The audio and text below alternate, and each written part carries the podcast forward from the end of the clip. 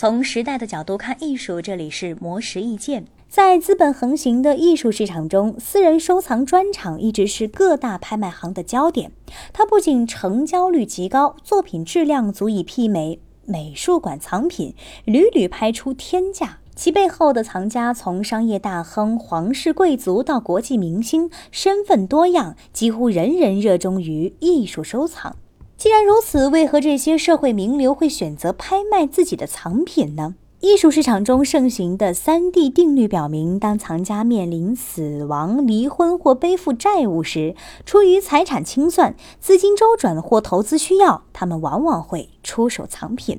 比如安思远私人收藏专场拍卖便发生在中国古董教父安思远因病逝世后，其专场拍卖持续了五天，并按拍品类型与国别分成六大板块，共计上拍一千四百件藏品，成交总额为一点六一亿美元，创造了四项世界纪录。不仅影响了彼时市场内流通的中国艺术品价格，还引起了全世界对亚洲艺术的关注。而雷曼兄弟拍卖私人收藏，则是为了偿还债务。二零零八年，美国第四大投资银行雷曼兄弟控股公司宣布破产，并背负了六千一百亿美元的债务。公司 CEO 理查德·福尔德及其夫人不得不将多年来的收藏送去各大拍卖行出售，并于一年十一月和二零一零年九月又先后举办了私人收藏专场拍卖。当然，也有出于公益目的而举行的私人收藏拍卖，比如洛克菲勒夫妇。